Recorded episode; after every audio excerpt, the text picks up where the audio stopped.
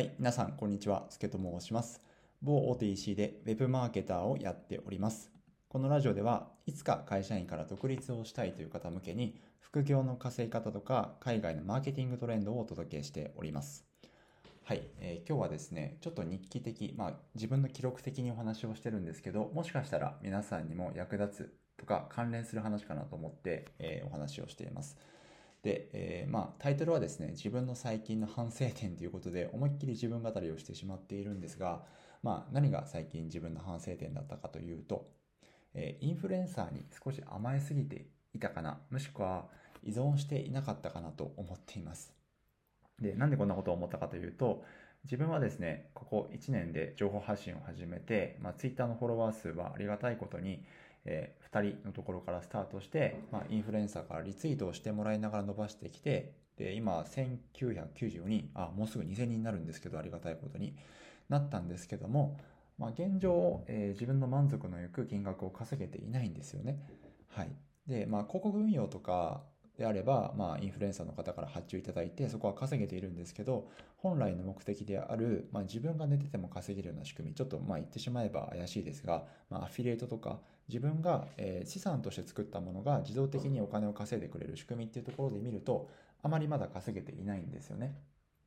で、えそこで、えー、まあ、去年、あ、去年じゃない、今年の6月ぐらいまあ、今年、今月ぐらいからフリーランスの学校っていうのが始まって、そこでは、まあ、池早さんとか周平さんというインフルエンサーが、まあ、フリーランスの、まあ、教える立場として、いろいろ、えー、まあ、この案件を紹介した方がいいですよとか、この、えー、Amazon Audible の案件が、このキャンペーンいつまでだから今のうちに訴求した方がいいですよっていうことで、いろいろアドバイスをもらって、まあ、そこで自分が実際にやってみて稼げたり、稼げなかったりするんですけど、まあ、なんとなく、えー、今まで1ヶ月間通してみて、改めて、やっぱり自分少しインフルエンサー、まあ、いわゆる周平さんとか池早さんに依存する心がどっかにあるんじゃないかなと思ったんですね、自分で。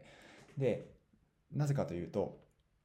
えー、まあ、なんかですね、なんとなくフリーランス、今自分会社員やってるんですけど、まあ、今年の9月にフリーランスになる予定なんですが、えー、独立した後、なんとなく2人が面倒を見てくれるんじゃないかと、すごい、えー、まあ、恥ずかしい、えー、正直な本音があるかなと思います。自分が独立をすれば、池谷さんとか周平さんが発注をしてくれるんじゃないかというところをですね、なんとなく思い描いてしまっていたところは正直あるなと思ってます。でもちろん発注はしてくれるかもしれないんですけど、えー、それじゃダメだなと改めて思いました。自分が、えー、フリーランス、自分が逆の立場だったら、なんとなくこの人は面倒見てくれるんじゃないかっていう人思思われてる人に対して発注するよりかはですねちゃんと自分が個人で独立をして自分はこういうふうに稼いでいきたいとかそういったビジョンがある上でスキルを持った人に発注をしたいなと思ったんですね。当然ビジネスなんで相手としてもメリットがないと発注はしてもらえないと思うのでもっとですね要は要は何を言いたいかというとあ、えー、とフリーランスとか今回のフリーランスの学校とかあとオンラインサロンとかって結構やっぱり上下関係ができちゃうじゃないですか。サロンオーナーが教えて、教える立場で、参加者が教えられる立場、フリーランスの学校もそうですよね。周平さんとか池原さんが教える立場で、えー、フリーランスになろうとしてる人が教わる立場っていう状況ではあるんですけど、どうしてもそこで上下関係ができちゃうから、その人から教わろう教わろうっていうことで、ついついま依存というか、えー、方向性が結構一極集中になっちゃうんですけど、やっぱりそれじゃ良くないなと改めて最近思っています。自分が経営者、一経営者として今後どういうふうにやっていきたいのか、その上でこの周平さんが紹介している案件は必要だからこれはやろうとか、そういった取捨選択するような、えー、気持ちっていうか、その、まあ、自分のしっかりした信念、考え方っていうのは今後大事になってくるかなと思ったので、え、改めてですね、今日気づかされたので、え、ちょっとシェアという形でさせていただきました。で、ちょっとここから余談になるんですけど、まあ、なんで自分がそもそもこういった話をしだしたかというとですね、まあ、フリーランスの学校の中で、えー、まあ、このツイート読んどいた方がいいですよと、えー、周平さんの方から言われたので、そのを見たから、あ、これちょっと自分のことだなと思ったので、読んだって感じですね。